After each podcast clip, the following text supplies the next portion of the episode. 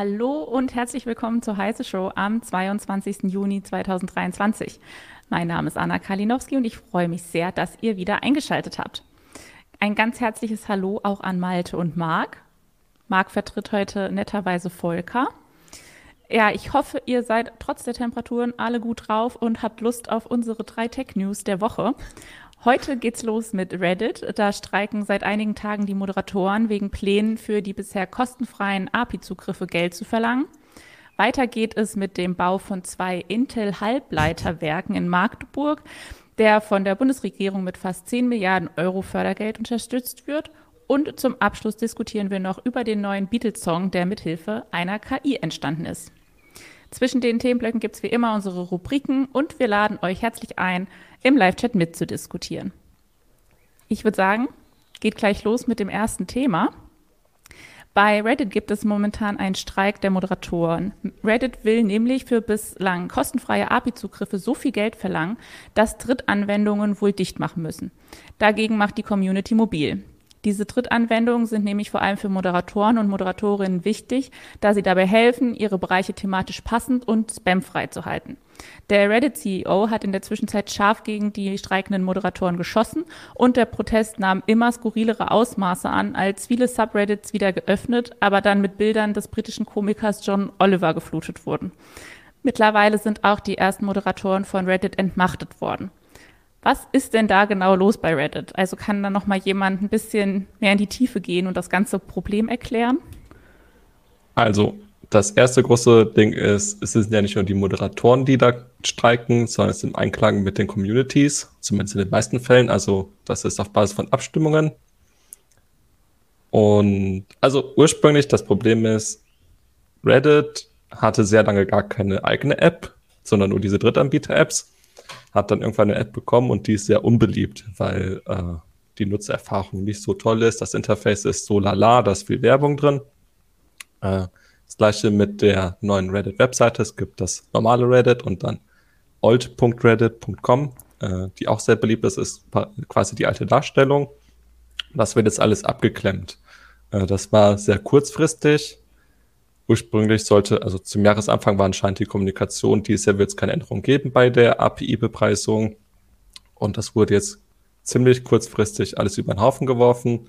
Innerhalb von, ich glaube, ungefähr zwei Monaten war dann erst die Kommunikation, äh, wir werden die API bepreisen und dann nochmal einen Monat später war dann die Info, dass diese Bepreisung sehr hoch sein wird, entgegen der früheren Kommunikation. Und die Umstellung ist so kurzfristig quasi nicht möglich. Also der Apollo-Chefentwickler hatte vorgerechnet, er müsste dann ab Juli äh, Millionenbeträge pro Monat an Reddit abdrücken. Und das mal eben so umzustellen innerhalb äh, von ein paar Wochen ist halt utopisch. Äh, und damit einhergehend dann die ganze Kommunikation voll, primär vom Reddit-Chef, also Steve Huffman, äh, Spes genannt, Spetz, Spes, ich weiß nicht, auf Reddit, äh, der kein gutes Handgefühl bewies äh, bei der Community. Das ist so der Rundumschlag.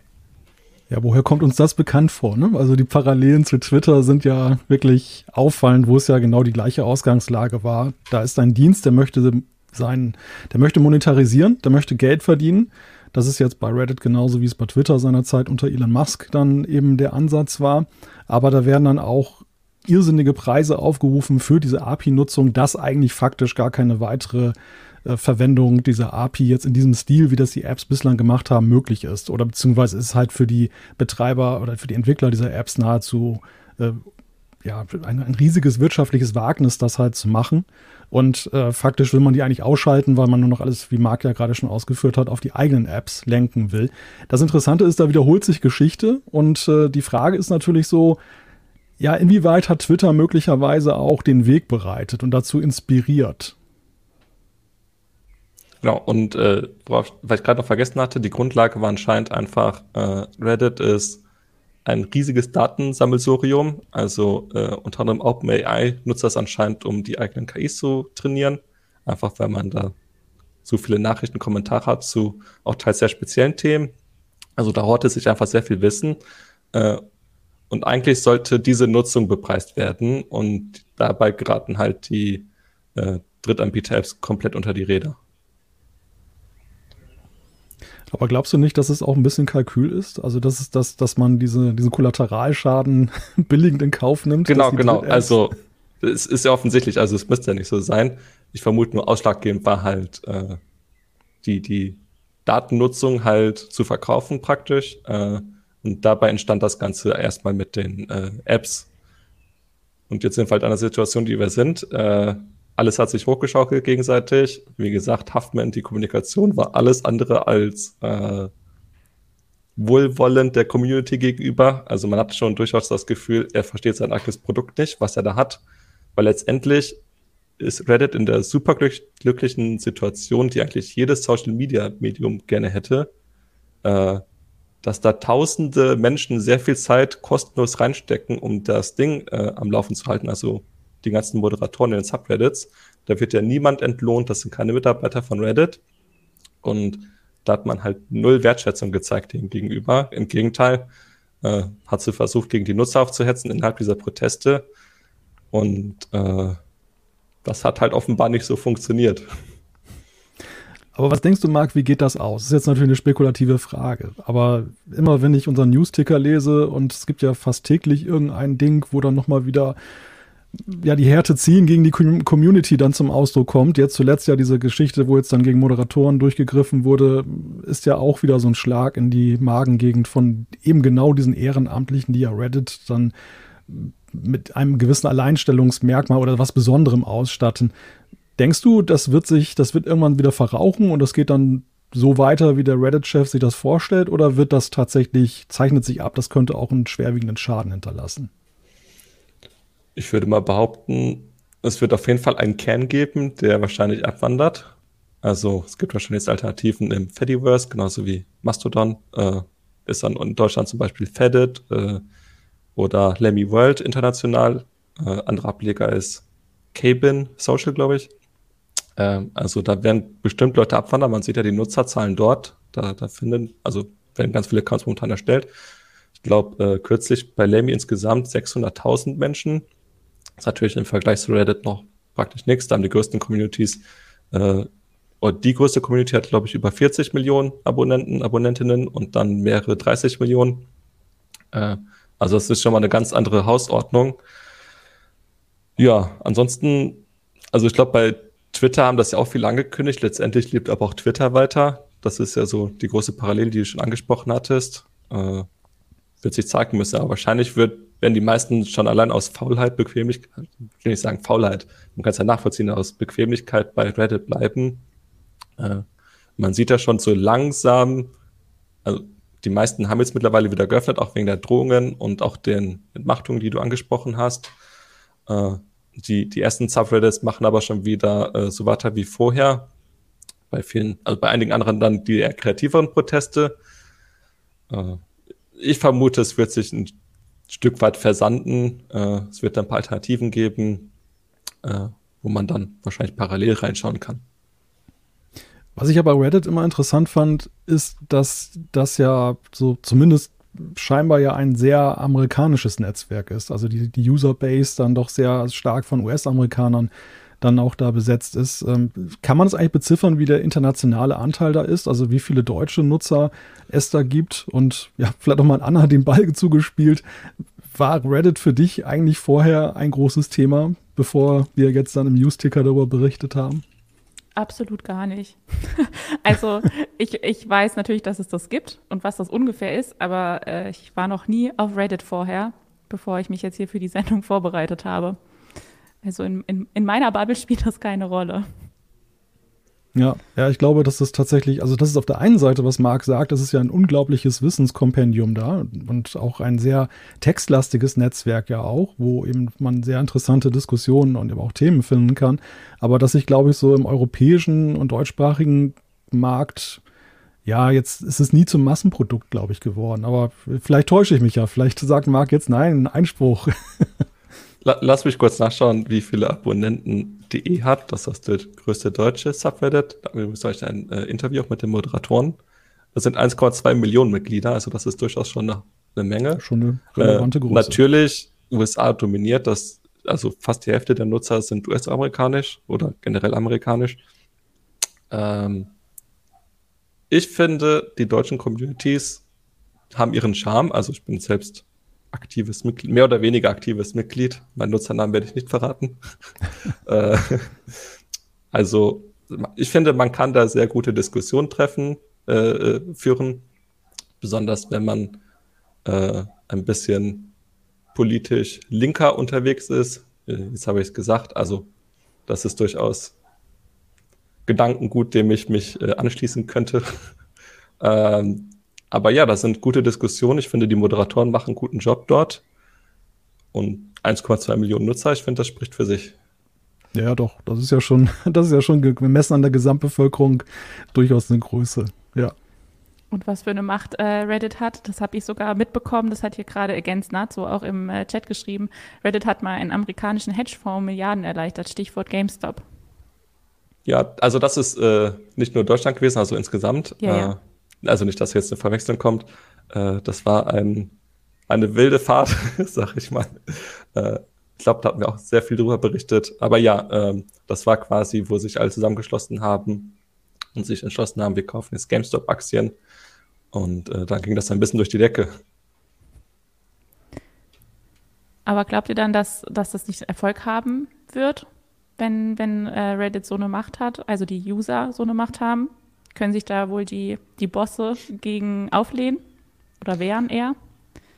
Also den Eindruck, den ich hatte, vor allem die US-amerikanischen Mitglieder hatten nicht viel Lust auf diesen Protest. Also einige da waren eher in der Kontrastimmung, was man so in den Kommentaren gelesen hat. Und wenn dann halt die große Masse sagt, nach einer Woche sagt, ja, eigentlich wollen wir schon wieder hier ein bisschen äh, unsere Communities nutzen, also dass sie nicht mehr gesperrt bleiben, dass sie so wie vorher bleiben, dann ist das halt irgendwann, fehlt das Druckmittel, sage ich mal. Wir können ja vielleicht kurz einmal hier einblenden, wie hier manche äh, Seiten bei Reddit jetzt aussehen. Wir haben da einmal. Ich hoffe, die jugendfreien Varianten. Ja, natürlich. Bitte nicht interesting as fuck nehmen. Nein, ich habe hier mal so John Oliver Sachen rausgesucht. Da ist halt jetzt alles voll mit irgendwelchen John Oliver Bildern. Warum hat man eigentlich sich für John Oliver entschieden? Gibt es da irgendwie einen Hintergrund? Also ein Subreddit hat halt damit angefangen. Äh, er ist halt in den USA eine große Persönlichkeit, äh, beliebter Late-Night-Moderator. Ja.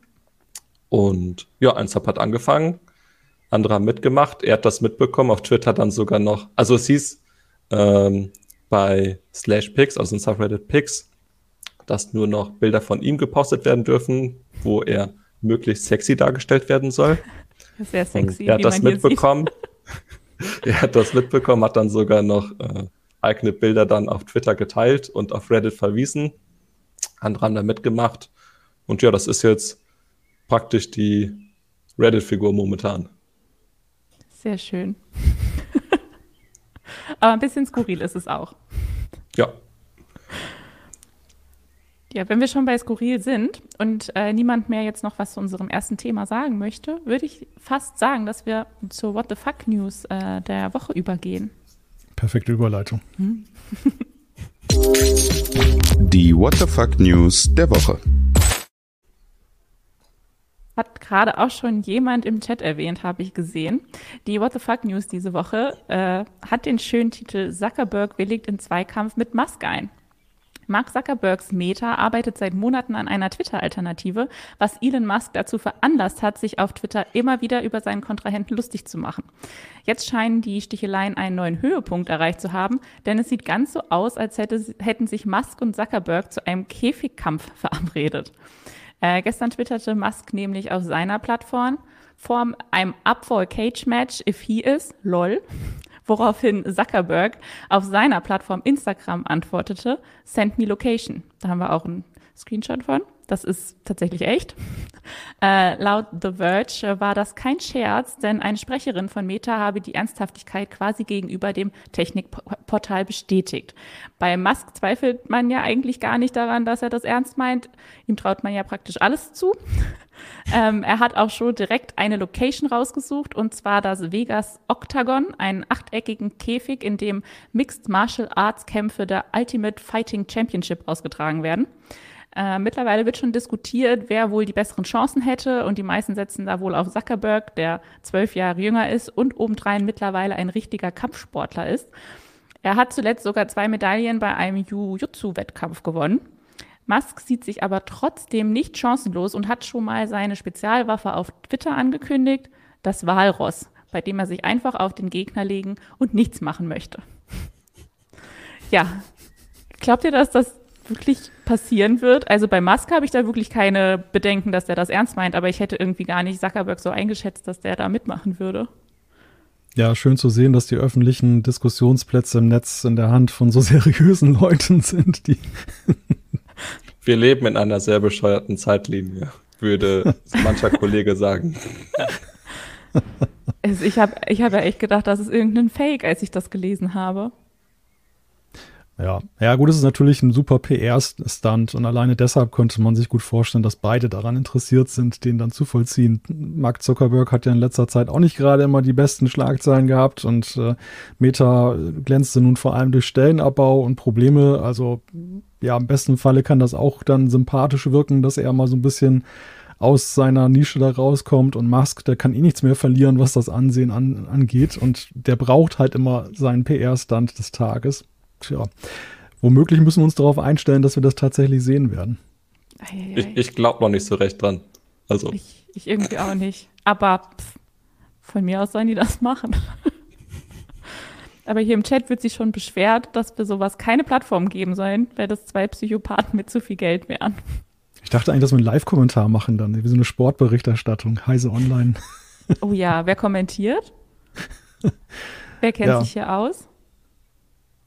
Das, könnt, das, das hängt ja davon ab, welche, welche Fertigkeiten wir kommentieren müssen. Wenn es jetzt um das Managen von Social Networks geht, dann kommen wahrscheinlich viele in Frage. Wenn es um den, die Regeln des, des Faustkampfes geht, wüsste ich jetzt nicht, wer bei uns Expert ist. Müssen wir Volker mal drauf ansprechen, der weiß das bestimmt. Ja, wir werden jemanden finden, falls es passiert. Aber um das ja John Oliver. ja, wer weiß. Aber wahrscheinlich nicht für uns, oder? Denn weltweit kann er das dann kommentieren. So, bevor sich noch mehr beschweren, dass wir dem Ganzen eine Plattform bieten, machen wir jetzt weiter mit unserem zweiten Thema. Und zwar geht es dabei um Intel und die Bundesregierung, die sich zum Bau zweier Halbleiterwerke in Magdeburg äh, ein Abkommen finalisiert haben. Die Fördersumme beträgt fast 10 Milliarden Euro und ist damit nochmal um 3,1 Milliarden Euro höher als ursprünglich zugesagt. Das erste Werk soll ab 2024 gebaut werden und ab 2027 oder 2028 sollen in Magdeburg dann Chips mit der modernsten Fertigungstechnik herge hergestellt werden. 3000 dauerhafte Arbeitsplätze sollen durch die Werke entstehen und Magdeburg soll als Silicon Junction die Schnittstelle für eine moderne europäische Chipfertigung werden. Ist das Grund genug, dass die Bundesregierung so viel Fördergeld an Intel zahlt? Also was genau wird denn da entstehen? Also erstmal wichtig, das Geld kommt sehr, sehr, sehr wahrscheinlich nicht alles von der Bundesregierung an sich. Ähm, es sind üblicherweise ganz viele Fördertöpfe, die da äh, quasi Geld bezuschussen, auch auf EU-Ebene. Das ist ja praktisch das große Ziel der Europäischen Union gewesen, dass man die EU stärkt mit der eigenen Chipfertigung, also einer modernen Chipfertigung. Äh, und jetzt hat man sich halt dazu entschieden, dass das in Deutschland entsteht äh, weil da die Rahmenbedingungen stimmen, also Zentraleuropa erstmal, das ist ganz praktisch. Äh, wir haben im Silicon Saxony, das ja nicht unweit entfernt ist, schon eine Halbleiterindustrie aufgebaut. Und äh, Deutschland kann durchaus ein bisschen mehr bezuschussen Fördermittel als äh, andere Länder. Ja, und jetzt entsteht das in Deutschland. Ähm, Intel wird den eigenen modernsten Fertigungsprozess verwenden. Also äh, das, was 2027 zur Verfügung steht, wahrscheinlich 18a beziehungsweise ein Nachfolger. So nennt Intel mittlerweile die eigenen Fertigungsprozesse. Äh, TSMC und Samsung würden das 1,8 Nanometer nennen, wobei die Bezeichnungen eh eher so nicht mehr ganz so viel zu sagen haben, aber das ist so das, was man sich darunter vorstellen kann. Äh, genau, und dann haben wir in Deutschland eine sehr, sehr moderne Chipfertigung. Dann halt mit Intel. Intel produziert dann nicht nur eigene Prozessoren oder Grafikchips, sondern als Chip-Auftragsfertiger auch für andere Firmen, die mit Intel da zusammenarbeiten möchten. Ja, das so der grobe Plan.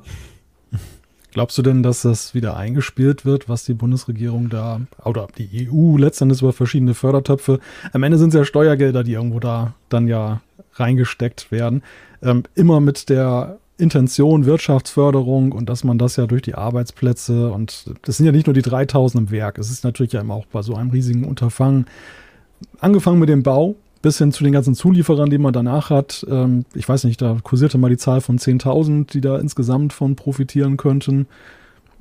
Aber trotzdem, denkst du, dass in der Größenordnung kann das tatsächlich wieder eingespielt werden auf Strecke? Also ich finde es schwierig, das momentan zu bewerten, abschließend. Ähm, das, das größte Argument ist Silicon Saxony, das auch viel Fördergelder oder Steuergelder erstmal verschlungen hat, war ein Erfolgsprojekt und ist ein Erfolgsprojekt. Das funktioniert sehr gut. Ähm, ich finde es gut, wenn Regionen, die eine nicht so starke Infrastruktur haben, gefördert werden. Und ich würde gerne die Fördermittel in Relation setzen. Wenn, also, kann sein, dass ich ein bisschen abgestumpft bin, vor allem während der Corona-Jahre. Da sind ja durchaus einige Milliarden äh, mal ebenso äh, in die Wirtschaft gesteckt worden äh, oder wirkliche Förderungen. Und wenn man das mal in diese 10 Milliarden, die ja eh nicht komplett von Deutschland kommen, in Relation setzt, äh, ist das eigentlich gar nicht mehr so viel. Äh, ein Kollege hatte vorher rausgesucht, äh, dass Dieselprivileg, Pendlerpauschale und Dienstwagen kostet Deutschland im Jahr 9,5 Milliarden Euro. Also das sind ja auch so Dinger, das hat man vielleicht nicht immer auf dem Schirm, aber für mich erscheinen dann 10 Milliarden Euro nicht mehr ganz so viel, wenn man das so mal ins größere Bild setzt. Ähm, es gibt natürlich auch Argumente dagegen. Also die große Frage ist ja, brauchen wir diese Art von Halbleitertechnik überhaupt? Also Mhm. Gibt es in Europa, speziell in Deutschland, Bedarf dafür? Viele würden sagen, nein. Also in Deutschland sind ja primär Autohersteller, äh, die selbst produzieren und einen Bedarf haben, aber da halt eher in so Richtung 28 Nanometer ähm, für die fortgeschritteneren Bauteile und halt nicht diese 2 Nanometer und feiner. Ja, deswegen muss man mal schauen, wie das so in einigen Jahren aussieht, also 2027. Äh, die Serienfertigung auf jeden Fall soll starten spätestens 28, wie Anna schon gesagt hatte. Kann man da schon ja. einschätzen, ob das realistisch ist? Dass, ähm, ja, doch. Also der Bau, ähm, das weiß man ja von anderen Halbleiterwerken. Ähm, sobald der Bau erstmal anfängt, also die EU-Kommission muss ja jetzt auch noch zustimmen, deswegen gibt es da noch keine genauen Details, wie die Förderung aussehen. Also auch die 9,9 Milliarden Euro sind nicht hundertprozentig bestätigt, gelten aber als offenes Geheimnis. Ähm, aber die Bundesregierung äußert sich dazu momentan noch nicht, beziehungsweise Sachsen-Anhalt gilt aber als sehr wahrscheinlich. Geht ja auch so ein bisschen darum, ja diese Unabhängigkeit äh, zu stärken, dass, dass Europa dann ja von, von eben Zulieferern aus dem Ausland unabhängiger wird. Da wirken natürlich diese geopolitischen Konflikte, die ja vielfältig toben, da mit rein. Äh, ein voran jetzt gerade mit Blick auf die Technologie ja China, USA, so ein Pulverfass, wo keiner weiß, äh, wie es mal ausgeht. Ist denn, sind, ist denn Europa, ist, ist Deutschland wirklich wettbewerbsfähig? Das war ja bislang so für Tech-Firmen häufig ein, ein ja, so ein, so ein Vorbehalt. Selbst in den USA war es ja so, dass ja erst die sehr starke Standortpolitik der dortigen Regierung oder der Regierung, Regierungen dafür gesorgt hat, dass wieder mehr ins eigene Land investiert wurde, aber man lange Zeit ja auch eben dann eher die günstigere Produktion in Fernost bevorzugt hat. Also ist das eher so eine politische Entscheidung, Marc, oder denkst du, dass das, das, das ist wirklich tragfähig und, und äh, ja, wird auf Dauer auch dann fortbestehen? Also Politik spielt garantiert auch eine Rolle. Ähm, allein die Verhandlungsposition, die die EU hat, ähm, wenn wir halt eine eigene Halbleiterfertigung haben.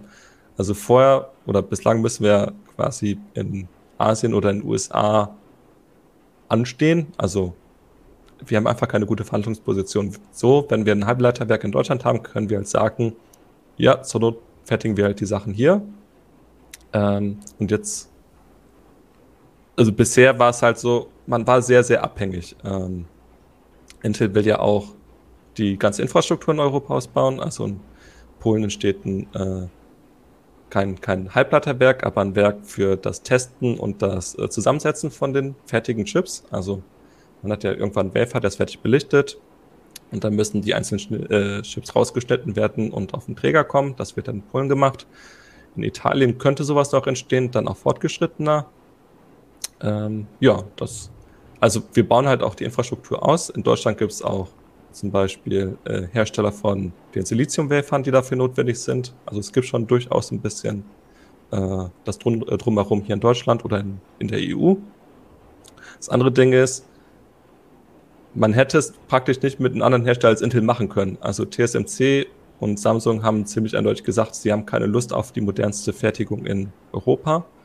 Äh, bei TSMC gibt es anhaltende Spekulation, Gerüchte, dass sie nach Deutschland kommen wollen, aber halt nur mit einem Werk für 28 Nanometer und halt bei weitem nicht irgendwas mit 5, 3 oder darauf folgend äh, Nanometer. Wo, woran liegt das, dass die da nicht interessiert sind? Also du hast ja schon vorhin ausgeführt, die, die größeren Nanometerzahlen sind für die Automobilindustrie interessant. Da ist natürlich klar, der Abnehmer ist dann da erkennbar. Ähm, die Musik, was die kleinen Nanometergrößen anspielt, spielt ja eher dann Fernost, wo ja dann ja auch häufig dann die Smartphones und Tablets und auch Notebooks gefertigt werden, die die ja einsetzen. Ist das so der Grund, also dass sie die Abnehmer da nicht sehen hier? Ich denke mal, das ist ein Grund. Also mir fällt spontan keiner Stelle ein, der jetzt wirklich irgendwie sofort 2 Nanometer Chips bräuchte, also oder noch feiner. Ähm, Taiwan, also TSMC ist natürlich sehr, TSMC ist ja eine taiwanische Firma, und Taiwan insgesamt ist ja sehr daran interessiert, den eigenen Standort stark zu halten. Äh, allein aus geopolitischen Gründen. In den USA bauen sie jetzt, auch weil USA rein militärisch betrachtet ein sehr wichtiger Partner ist. Äh, in Europa gibt es halt kaum Anreize. Also warum sollte man das jetzt tun? Ähm, da würde man halt die Produktion, die man momentan von asiatischen oder US-Firmen hat, nach Europa verlagern zu Teil. Also da die ganzen Wafer hinschicken zum Verarbeiten, dann wieder zurück nach Asien, dann in die USA. Also der Vorteil hält sich da an offenbar in Grenzen. Also können wir künftig sagen, ich kaufe nicht nur regional ähm, jetzt Milch und Eier ein, sondern auch Computerchips, wenn ich möchte. Ob das, also regional bleibt es eh nicht. Also jeder Welfer wird eh noch mal ein bisschen rumgeflogen und verfrachtet und äh, braucht äh, seine Monate, bis er fertig ist. Aber äh, Vielleicht steht dann irgendwann mal auf dem Chip dann drauf Made in Germany. Das ist doch schon mal was wert. Aber zu dem, zu dem Thema fragt zum Beispiel hier Thomas Döpke im Chat, äh, schlittern wir jetzt gegen USA und China in einen Subventionskrieg und kann Europa dem standhalten? Berechtigte Frage. Ähm, Europa hat ja irgendwann mal gesagt, sie wollen ihren Fertigungsanteil weltweit auf 20 Prozent verdoppeln bis 2030. Ähm, es wird geschätzt, dass die, die Verdopplung des Anteils eine Vervierfachung der Fertigungskapazität benötigen würde, weil auch andere Länder ausbauen. Äh, ich sehe momentan nicht, wie man das wirklich gut schaffen könnte. Also andere Länder haben größere Halbleiterwerke angekündigt, mehr Halbleiterwerke angekündigt als Europa. Da haben wir jetzt momentan eigentlich nur Intel als großes äh, Prestigeprojekt. Äh, aber dass man irgendwas machen sollte, halte ich eigentlich schon für zumindest nachvollziehbar. Okay, ich schaue mal hier weiter noch in die Kommentare. Da sagt noch Jurona, die Anforderungen der deutschen Autoindustrie, Stichwort KI-Beschleuniger, könnten sich hinsichtlich der notwendigen Technologieknoten allerdings auch recht schnell ändern. Also, äh, die Zulieferer Infineon und Mobileye zum Beispiel, gibt auch andere, die arbeiten schon an, äh,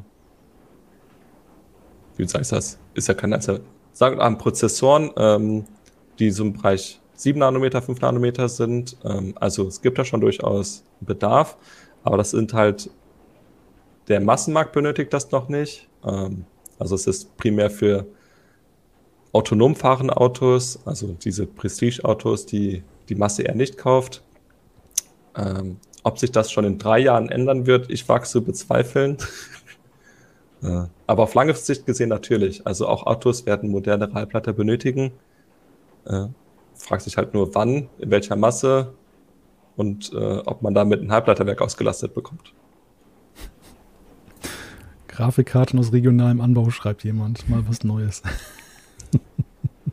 ja, Kommentar direkt darunter mit, äh, nein, auf YouTube über ASML, das natürlich auch, ähm, sollte man mal ansprechen. Also wir haben in Europa ASML, ein, eine niederländische Firma, die als einzige die Belichtungsmaschinen baut, die wir momentan brauchen. Also für alle Prozesse, die extrem ultraviolette Belichtung brauchen, also EUV.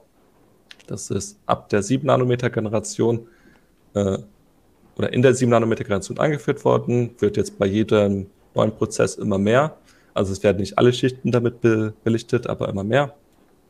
Und äh, kein anderer Hersteller kann bisher diese Maschinen bauen, äh, die also in Serie bauen, die dann auch schnell genug sind für die Serienproduktion. Da hat sich ASML ein kleines Monopol aufgebaut. Übrigens auch mit Zulieferern aus Deutschland, unter anderem Zeiss, die die äh, Spiegel dafür liefern. Und ja, da ist Europa tatsächlich führend. Werbung. Ihre IT-Landschaft ist hochkomplex, Ihre Anforderungen an IT-Sicherheit sind hoch und eine einfache Migration zu einem Hyperscaler ist nicht ohne weiteres möglich? Die IT-Lösungen von Norris Network bieten die perfekte Grundlage für Ihre Multi-Cloud-Strategie. Nutzen Sie die Vorteile einer maßgeschneiderten Cloud-Lösung und steigern Sie die Agilität und Effizienz Ihres Unternehmens mit der Cloud-Expertise von Norris Network. Besuchen Sie www.noris.de slash multicloud.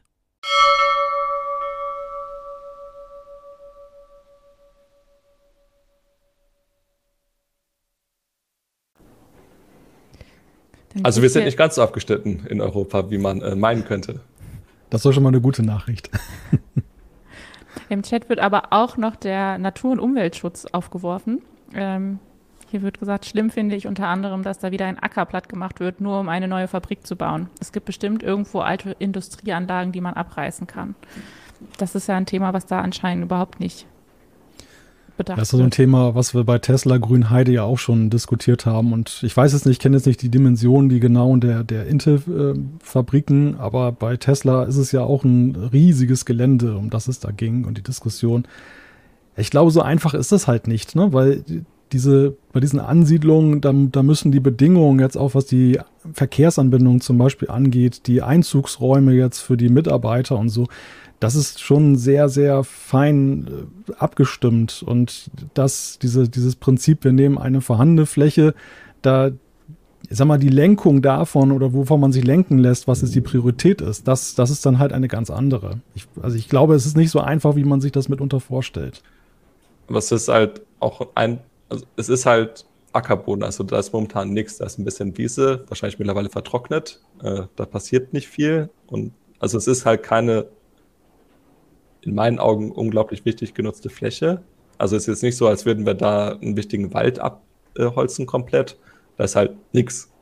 Äh, und es ist ja auch als Industriegebiet schon vorher ähm, angedacht worden. Das hat Intel dann einfach gekauft. Von daher sehe ich da jetzt nicht so die Problematik. Okay. Und dann haben wir noch eine Frage. Wo ist sie hin? da, ähm, von Against Nazo. Ist das ein Werk äh, für Auftragsanfertigung und werden nur exklusive Intel-Chips hergestellt? Äh, beides. Das habe ich angesprochen. Also es ist explizit auch ein Standort für äh, die Intel Foundry Services, IFS, IFS, wie auch immer. Also Intel wird da auch Chips für Kunden äh, herstellen. Das können deutsche Kunden sein, das können europäische sein. Ähm, sie werden halt schauen, dass sie das Werk auslasten. Also es werden auch wahrscheinlich eigene Prozessoren da vom Band laufen. Ähm, es wird auch sehr wahrscheinlich strenge Auflagen geben für die Förderungen. Also die EU wird sich da nicht einfach auf der Nase rumtanzen lassen, dass Intel da mit Steuergeldern die eigenen Prozessoren fertigt. Da würde ich mir dann äh, keine großen Sorgen machen. Alles klar. Dann würde ich sagen, machen wir mit dem Thema auch erstmal hier Schluss für heute und gehen weiter in die nächste Rubrik. Der Nerdgeburtstag der Woche. Diese Woche ist der Nerdgeburtstag Alan Turing, ein Brit britischer Mathematiker, Logiker und Kryptoanalytiker, der als einer der Pioniere der Computerwissenschaften gilt und er wäre morgen 111 geworden. Äh, wie immer erzähle ich euch ein bisschen was zu seinem Leben und Schaffen. Schon früh zeigte Turing außergewöhnliche mathematische Fähigkeiten. Er studierte Mathematik am King's College in Cambridge und erwarb 1934 seinen Bachelorabschluss. Später ging er an die Princeton University, um zu promovieren. 1936 entwickelte er dann die Turing-Maschine. Diese Maschine ist ein theoretisches Konzept und dient als ein mathematisches Modell einer universellen Rechenmaschine, die in der Lage ist, alle berechenbaren Funktionen zu simulieren. Die Turing-Maschine kann verschiedene Aufgaben ausführen, wie das Überprüfen von mathematischen Beweisen, das Lösen von Algorithmen oder das Simulieren von Rechenprozessen. Sie bildet die Grundlage für die Theorie der Berechenbarkeit und hatte einen fundamentalen Einfluss auf das Gebiet der theoretischen Informatik. Während des Zweiten Weltkriegs wurde Turing Teil des britischen Kryptoanalyse-Teams in Bletchley Park. Dort spielte er eine entscheidende Rolle bei der Entschlüsselung der deutschen Enigma-Verschlüsselungsmaschine. Turings Beitrag zur Entschlüsselung der Enigma führte zur Entwicklung des Bombegeräts, das die Entschlüsselung der deutschen Kommunik Kommunikation beschleunigte und so wussten die Alliierten in einigen Fällen schon vorher, wann und wo die Deutschen angreifen würden. Da habe ich auch noch ein Bild hier von dieser Maschine, von der Turing-Bombe.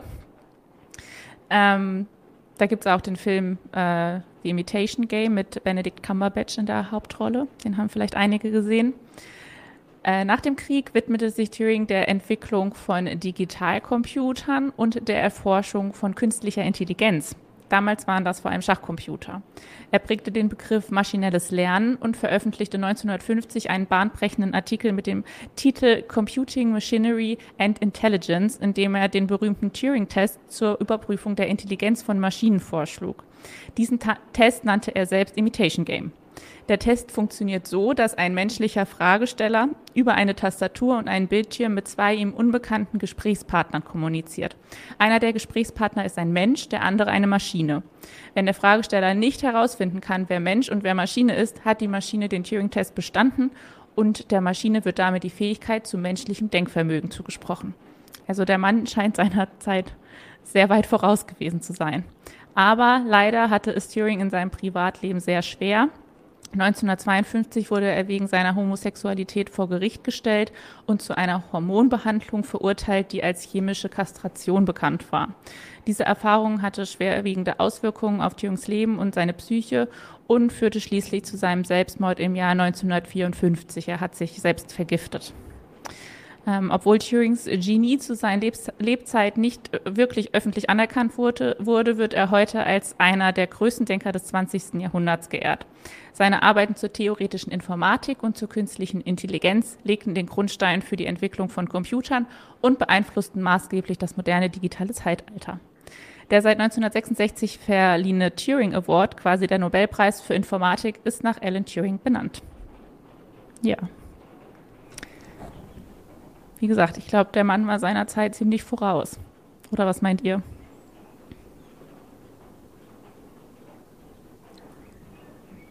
Oh, ich höre Marc nicht. Ja. Ich war gemutet, das tut mir ah, leid. Okay. Ich gerade hatte kurz. äh, ihr sagt, es wird ja bald wieder relevant mit den Turing-Tests. Also, äh, ich würde nicht zustimmen, dass der Test heute noch anwendbar wäre in der Form, weil ChatGPT wirkt schon sehr echt, auch wenn ChatGPT nicht wirklich intelligent ist. Äh, das wird auch spannend, wie man dann künftig echte Intelligenz dann irgendwann testen möchte. Ja, aber trotzdem, dass er halt diese Überlegungen damals schon hatte, wo er irgendwie von künstlicher Intelligenz noch gar nicht wirklich die Rede sein konnte, ist schon toll. Und sehr schade, dass, dass man ihn in den Selbstmord getrieben hat. Aber irgendwie ist das so, eine, so ein roter Faden, den wir in dieser Rubrik ja leider haben, dass ja häufig wir es mit verkannten Talenten und Genies zu tun haben, die eigentlich erst in der Retrospektive dann, ja, dann äh, diese Anerkennung bekommen, die sie zu Lebzeiten eigentlich schon verdient hätten. Also das äh, ja. scheint so bis dato irgendwie ein Makel der Menschheit zu sein, den wir hier mal herausarbeiten. Eigentlich ist ja ein Geburtstag, eigentlich wollen wir ja feiern hier, ne? aber das ist ja. ein bisschen schwierig bei, bei der Stimmung, die wir dann da immer haben nach dem Vortrag. Ja, tut mir leid. Da scheint die Menschheit irgendwie was falsch zu machen, immer die, die großen Genies irgendwie zu verkennen. Oder zu, zu spät erst zu erkennen. Tja. Tja. Dann gehen wir mal weiter mit vielleicht einem freudigeren Thema, mit einem anderen Geniestreich, genau, mit welchen, mit, mit Genies der Musik machen wir jetzt weiter. Noch so eine gute Überleitung. Ja, ne? Gut heute. Äh, genau, und zwar geht es darum, dass Paul McCartney angekündigt hat, einen letzten Song der Beatles herausbringen zu wollen. Mit, mit Hilfe künstlicher Intelligenz wurde dafür John Lennons Stimme aus einem Demo-Tape entfernt und neu gemischt. Paul McCartney hatte einen solchen Song schon länger geplant. Der 2001 verstorbene George Harrison hatte sich aber geweigert mitzumachen, weil Lennons Stimme auf dem Tape unbrauchbar gewesen sei. Für eine Doku sind 2021 dann Computer trainiert worden, die Stimme der Beatles zu erkennen und diese von anderen Geräuschen zu isolieren. Das Ganze hat das Projekt des neuen Songs offenbar wieder in Gang gesetzt. Wie finden wir das denn, dass KI jetzt Lieder mit den Stimmen Verstorbener möglich macht? Das, es hat natürlich ein großes Potenzial, weil wahrscheinlich auf manchen Dachböden jetzt noch äh, da irgendwelche Tapes schlummern. Und in dem Fall ist es ja so, das Bestreben, diesen Song aufzuarbeiten, du hast es gerade gesagt, Anna, das gab es ja schon länger. Aber es war tatsächlich so, dass mit den klassischen Methoden, die man hat, also den Filtern und was man alles beim Abmischen benutzt, dass man halt etwas wegnimmt, um etwas herauszuarbeiten, kam man nicht weiter. Und der, der Trick an der KI ist ja tatsächlich, dass die halt dann das auseinandernehmen kann und sinnhaft ergänzt, weil sie eben darauf trainiert ist. Das ist ja noch ein ziemlich milder Fall von KI eigentlich, weil wir, wir haben ja jetzt noch ein Originalmaterial, was ja so auch dann ja eben nur optimiert wird. Aber die Frage, die sich ja dann eben um diese, diese Schlagzeile spinnt, ist ja, wie verändert sich unsere Musik überhaupt? Also wie wird die KI dann in die Musik eingreifen? Da ist ja so viel denkbar. Ne? Also angefangen damit, dass die, dass man Background-Sänger künftig nicht mehr casten muss, sondern man kreiert sich einfach den oder die, die man braucht, die genau passt. Und das geht ja bis dahin zu der Frage, wann werden wir denn die erste virtu rein virtuelle Band auch haben, wo man einfach dann, äh, ja, so wie man das mit Musik macht, auch dann die, die Stimmen komplett neu erstellt und passgenau macht. Also ist das erstrebenswert, ne? Ist das, freuen wir uns auf diese Zukunft? Du kannst übrigens auch einen Schritt weiter gehen und Filmindustrie mit reinnehmen oder generell Entertainment, so ziemlich alles. Äh, ich finde es eigentlich relativ spannend. Also, ich habe neulich einen YouTube-Kanal gefunden, der Kurzvideos übers Warhammer-Universum macht mit der äh, Stimme von David Attenborough, also BBC-Sprecher, der Dokus einspricht normalerweise. Er spricht halt über Orks und andere äh, witzige Wesen. Ich finde das spannend, ich finde das eigentlich ziemlich cool. Ähm, es wird halt schwierig, alles im Zuge von Missbrauch zum Beispiel. Äh, also wann weiß man, dass ein Song nicht von dem Künstler ist oder der Künstlerin in Zukunft? Da gab es ja schon Fälle, äh, ich glaube von Drake, ähm, bin mir gerade nicht ganz sicher, äh, wo dann Songs tatsächlich offline genommen wurden, weil da halt die Originalstimme nicht äh, involviert war. Äh, da wird es halt, oder muss es irgendwann Regulierung geben und Schutzmechanismen. Ja, wir haben es ja auch teilweise ja schon jetzt, wenn man es mal auf Fernsehserien überträgt, da standen wir in dem Dilemma, dass irgendwann nach 20 Jahren wird was aufgearbeitet. Es werden manchmal noch irgendwie rausgeschnittene Szenen ergänzt, aber dann fehlten zum Beispiel auch die Synchronsprecher jetzt für die entsprechenden deutschsprachigen Fassungen. Und dann hatte das so einen Bruch, weil man dann eben plötzlich so eine Passage dann mit einer anderen Stimme hatte. Da wäre es natürlich super einfach, wenn man da auch dann das passgenau ergänzen könnte mit der sonstigen Synchronstimme. Aber generell, ich meine, das, und das, da bin ich halt so ein bisschen zerrissen. Auf der einen Seite ist es ja super, weil eben Schauspieler, die toll, die man toll findet und ähm, das ist, man ist nicht mehr von deren, deren Sterblichkeit abhängig oder dass sie altern, dass man irgendwie das fortsetzen kann. Aber gleichzeitig ist es ja irgendwie auch beängstigend und, und verliert es nicht auch so ein bisschen das Besondere. Also ist nicht dann auch gerade diese Endlichkeit ja auch dann so, so ein Faktor, der, der ja auch qualitativ beiträgt, weil es dann eben auch einen gewissen Seltenheitscharakter hat. Wird es nicht dann irgendwann auch x-beliebig, weil man dann 3000 Spin-offs von einer Serie machen kann, da man ja, wenn man den entsprechenden Darsteller einmal digitalisiert hat und die KI das alles schön weiter berechnet, ja, dann kann man das unendlich fortsetzen. Aber wird ja dann auch langweilig. Ja, genau. Ich will doch auch nicht immer den gleichen sehen beispielhaft jetzt, ne? Also, ja. aber es ist natürlich ja, es ist, am Ende ist es natürlich auch ein, sind da Potenziale, die wir vielleicht noch gar nicht ermessen können. Also inwieweit wird dann auch Musik, inwieweit werden Filmproduktionen sogar individualisiert werden können? Dass es gar nicht mehr so ist, dass man jetzt für eine breite Masse ein Produkt macht, sondern dass man eben für jeden das generiert, was passgenau ist für den jeweiligen Geschmack. Irgendwann den eigenen Film per Prompt generieren. endlich, endlich eine Star Trek Picard-Fortsetzung, die gut ist. das ist der große Traum der Benchmark. Aber ich finde die Vorstellung ja irgendwie nicht so cool. Also so meine ganz persönliche Meinung. Ich finde das, ich finde das nicht schön. Das ist so unnatürlich irgendwie. Ich möchte das eigentlich nicht, dass das alles so unecht wird. Aber finden wir, finden wir das unnatürlich, weil wir vielleicht schon alt sind? Ne? Also weil wir es einfach so lange jetzt schon gewöhnt sind, dass, dass es eben okay, anders Boomer. ist. oder, oder ist es tatsächlich, ja, ist es tatsächlich äh, beängstigend und, und nicht schön?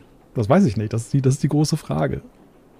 Müssten wir mal eine Umfrage bei Jüngeren machen, ob die das cool finden oder weiß nicht, die wissen ja auch, was echt ist und was nicht echt ist. Die könnten ja vielleicht auch einschätzen, ob sie das mögen, dass viel jetzt einfach nicht mehr irgendwie real ist. Ich, ich, ich finde, es fängt ja schon damit an mit dem linearen Fernsehen und der Entkopplung davon. Dass das so, damals war es ja auch noch irgendwie sinnstiftendes Event, äh, dass man eben eine, zu einer bestimmten Uhrzeit vor dem Fernseher sitzt. Und die heutigen jungen Generationen, die finden das irgendwie fremd, fremdartig, wenn man sagt, das, das läuft nur jetzt und zu dieser Uhrzeit jetzt. Das ist, das ist gerade live. Mit Werbung. Ich kann das nicht. Ja, und Werbung. Man kann es nicht vorspulen, wenn es schlecht ist. Ja, das stimmt. Da haben wir uns natürlich auch schon dran gewöhnt, obwohl wir doch das normale Fernsehen miterlebt haben. Vielleicht gewöhnt man sich da auch dran, aber ich kann es mir irgendwie noch nicht so gut vorstellen. Ja. Tja. Ich glaube, der Chat, der spricht eher über Ackerböden als über die Beatles, habe ich den Eindruck. Mensch, keine Beatles-Fans hier. Ich oute mich, ich bin auch kein Fan. Von den Beatles? Ja. Ja, ich auch nicht. Wenn wir Volker hier gehabt hätten, dann, der hat wahrscheinlich noch damals alles persönlich miterlebt, die Premieren. Ja, genau. Jetzt machen wir ihn wieder älter als er ist. Ich glaube, die Beatles haben sich 1970 aufgelöst. Ähm, das hat Volker, glaube ich, gerade ganz knapp mitbekommen. okay. ja, ja. Äh, ich schaue mal, ob es noch irgendwas nicht zu Sandböden oder so im, im Chat gibt hier weiter oben wurde schon gesagt, dass es schon tatsächlich KI-Bands anscheinend gibt in Japan. Und auch äh, virtuelle Influencer. Also wir sind anscheinend schon so weit. Also virtuelle Influencer, da fällt mir auch spontan ein Gorillas. Äh, also das sind ja diese animierten Figuren quasi, das ist ja keine, sind ja zwei Produzenten dahinter, aber keine echte Band. Das ist ja quasi immer wechselnd. Aber das ist ja keine ja. KI. Nee, aber ich meine, also es gibt durchaus schon virtuelle Musiker, sage ich mal. Ja, das stimmt. Dann, das wäre halt einfach nur ein Schritt weiter. Ja. Ähm. Ja, einer sucht erstmal nach menschlicher Intelligenz, bevor wir mit künstlicher anfangen. Das ist natürlich auch mal ein gerne gehörtes sinnvoll. Argument. Dann sagt hier Coco Rocco, sagt, äh, was technisch möglich ist, wird auch gemacht. Ob es erfolgreich wird, entscheiden die Zuhörer. Man denke nur 30 Jahre zurück, als der Computer die Musikwelt eroberte. Ja, ja, das ist so. Oder ein Vergleich, den ich auch immer eigentlich ganz gerne anführe, Digitalfotografie und Malen, Zeichnen, also oder Analogfotografie, das war ja auch. Aber das ist ja immer noch alles, das ist ja echt, das war sogar echter als Malen. Und jetzt machen wir es wieder unecht. Hm. Fragt jemand, was ist mit Volker passiert. Volker geht's gut, der ist, der ist nur nicht da heute. ja, der hat einen Termin. Ja. Ja, also sind wir unterschiedlicher Meinung anscheinend. Marc freut sich und ist gespannt. Ich, ich freue mich vor allem über den Regen gerade hier. Ja, es plattert hier richtig runter. Bei Malte auch? Malte ist ein bisschen weiter weg. Hier ist alles. Oh ja, ich höre schon das Gewitter oh, bei euch. Ja, Nein, das, hier ist das beim Marc. Donner. Hier gerade nicht. hier ist alles trocken und die Sonne scheint. Okay. Aber immer noch sehr warm. das ist blöd. Naja, okay. Sind wir abgeschweift von unseren KI-Beatles? Wir werden mal sehen, wie das Lied sich dann anhören wird. Ich bin gespannt. Das finde ich ja auch fast noch okay, wenn, wenn, der ich hat das ja mal eingesungen und das ist jetzt nur aufbereitet worden durch KI. Es ist ja nicht äh, nichts neu erfundenes. Dann bin ich auch okay damit. Ich hätte die, die Diskussion ganz interessant gefunden, hätte es einfach gedroppt, quasi das fertige Lied, ohne irgendwas dazu zu sagen und dann im Nachhinein so ein bisschen Hintergrundinfos geben. So weiß man jetzt halt, dass es so ein bisschen KI, also, also zwar auf der, auf einer echten Basis, aber irgendwo ist es ja doch ein KI-Lied. Ähm, also allein das Wissen wird ja schon so, wie man das Lied dann wahrnimmt, hört, äh, beeinflussen. Von daher. Hm. Schwierig. Ja, es wäre wär witziger gewesen, hättest du nach einem Jahr dann mal so dann äh, offenbart und dann die Diskussion darüber, na, habt ihr es denn gemerkt oder wie, wie ist die Empfindung jetzt? Aber gut, das hätten die Leute vielleicht auch so ein bisschen dann als äh, ja, so empfunden, als wenn sie an der Nase rumgeführt wird. Ja. Schwierig, ne? Ja, man muss halt jetzt immer mehr aufpassen. So, was man als echt darstellt und was nicht. Weil man mittlerweile anscheinend alles auch einfach faken kann. Also wir drei sind noch echt, das können wir an dieser Stelle sagen. Wer weiß. Auch, Who knows? Auch wenn, da, auch wenn es da manchmal eine andersartige Darstellung gibt im Forum oder so. Ja, wir haben einfach nur Mark über Volker so drüber gelegt, weil wir können das beliebig austauschen hier. okay, bevor wir zu weit hier äh, von unseren Themen wegkommen, würde ich sagen, gehen wir mal in unsere letzte Rubrik über. Die Quizfragen der Woche. Äh, die Quizfragen heute sind leider keine Preview auf morgen, weil morgen gibt es ein Quiz zu dem Spiel, wo ich den Namen jetzt schon wieder vergessen habe. Ähm, das ist, wie heißt Day es? of the Tentacle. Day ah, of ja. the Tentacle. Das feiert ja. nämlich 30. Geburtstag. Ähm, da ist aber Volker ganz großer Fan von. Deshalb warten wir, bis Volker wieder da ist für das Quiz. Also wer äh, in der Heise Show in wahrscheinlich zwei Wochen nochmal mitraten möchte, sollte das Quiz morgen noch nicht online machen. Äh, das kommt also, wie gesagt, hier noch. Und heute habe ich einfach mal ein altes Quiz rausgesucht zu einem Thema, was ich einfach interessant fand, völlig random. Und zwar zu den bisherigen Ausflügen zum Mond und ins All, weil wir heute sonst gar kein Weltall-Thema hatten. Freut ihr euch? Ja, durchaus. Nein. ich wusste gar nicht, dass du so ein, so ein Weltall-Fan bist, Anna. Doch, mag ich.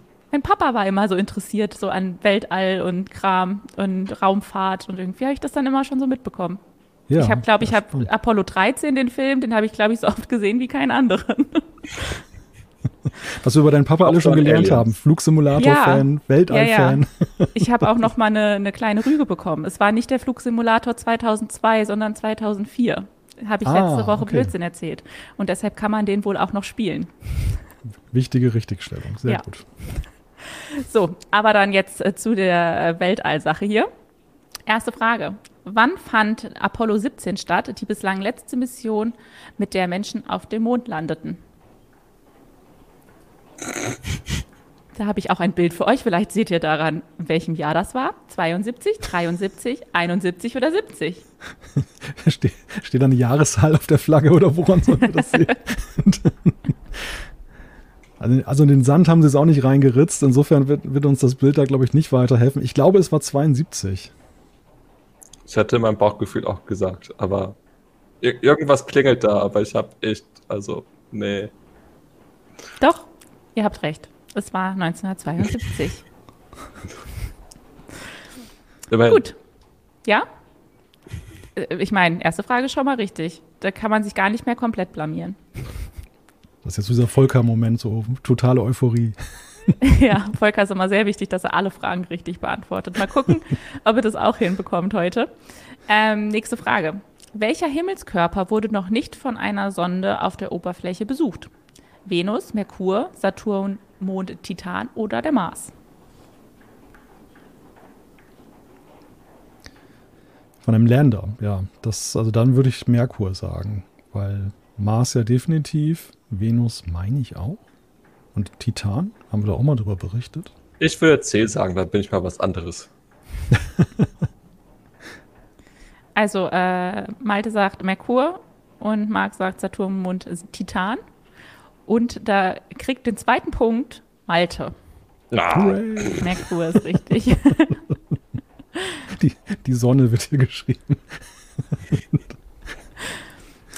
Ja. ja, und dann noch die letzte Frage. Mal gucken, ob äh, Malte die drei Punkte voll macht heute. Wie hieß der Rover, der von 2004 bis 2018 auf dem Mars rumkurfte? Das jetzt, also das kriegt er sogar ich hin. Curiosity, per, was? Perseverance, Opportunity oder Pathfinder? Ich will jetzt mal ganz spontan A behaupten. Also in Zeit ich verwechsel da irgendwas super krass. Pathfinder war doch auch mal irgendwie auf dem Mars, oder? Das war doch auch irgendwie so ein Roboter. Aber ich würde jetzt, ich glaube, der, der war früher. Das, das müsste Curiosity sein. Martin würde uns jetzt wahrscheinlich schlagen. Das wäre das nicht. Aber also, ich, ich, ich nehme jetzt mal D. Ich nehme jetzt mal D, damit wir uns unterscheiden, Marc. Also A und Nein, D. du willst den dritten Punkt. Mach, mach Volker stolz. Dann würde ich dir raten, noch mal drüber nachzudenken. Soll ich mich doch der, der Option A anschließen? Das wollte ich damit auch jetzt nicht sagen. Ach so, okay. ja. Soll ich auflösen? ja, löst mal bitte auf. Es ist C, Opportunity. Oh. Und da habe ich ja auch noch ein Bild von. Also ich hätte es auch nicht gewusst, ich dachte, das war Pathfinder. Aber war es nicht. Aber es, Ich sage ich und Weltallthemen. ach komm, du hast einen Punkt, das ist doch besser als nichts. Ja, das Gemeine an der Frage war, dass die, also ich weiß nicht, ob die alle da mal gewesen sind, aber dass die Namen ja zumindest alle irgendwie da mit dem Mars in Verbindung stehen. Das hat es ein bisschen knifflig gemacht, tatsächlich mal. Ja, musste ja auch ein bisschen, ihr musstet ja auch ein bisschen gefordert werden, würde ich sagen. Da hat Markus Wilde, der die Quizze immer erstellt, das mal wieder ganz geschickt gemacht.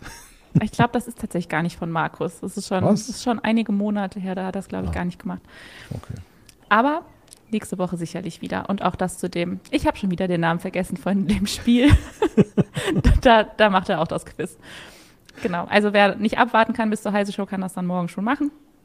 Und sonst dann in zwei Wochen mit Volker zusammen. So, und bevor wir uns jetzt hier verabschieden, haben wir noch ein bisschen Werbung in eigener Sache. Wir haben nämlich einen tollen neuen Podcast, äh, der sich um das Thema KI dreht. Äh, der kommt jeden Tag, um die wichtigsten Entwicklungen in dem Bereich äh, zu zeigen. Da haben wir einen kleinen Trailer für euch. einzige Möglichkeit, KI-generierte Inhalte transparenter und nachvollziehbarer Die Verringerung des Risikos, dass uns KI auslöscht, sollte weltweit Ausgelöscht? Bringt KI jetzt das Ende der Menschheit? Höchstwahrscheinlich nicht. Das schaffen wir schon irgendwann selbst. Darum ist es an der Zeit, Ordnung in das Wirrwarr von Nachrichten zu bringen. Ich bin Isabel Grünewald und gemeinsam mit meinen Kolleginnen und Kollegen von Heise Online und unseren Magazinen werde ich für euch ab dem 9.6. jeden Werktag auf die aktuellen Entwicklungen in Bezug auf künstliche Intelligenz blicken. Unterstützt werden wir dabei von The Decoder. Was kann KI bereits? Wie kann sie uns den Alltag erleichtern? Was kann sie noch nicht? Und was sollte sie vielleicht auch besser gar nicht können? Findet es heraus in unserem KI-Update, dem neuen Podcast von Heise Online. Jeden Werktag ab 15 Uhr.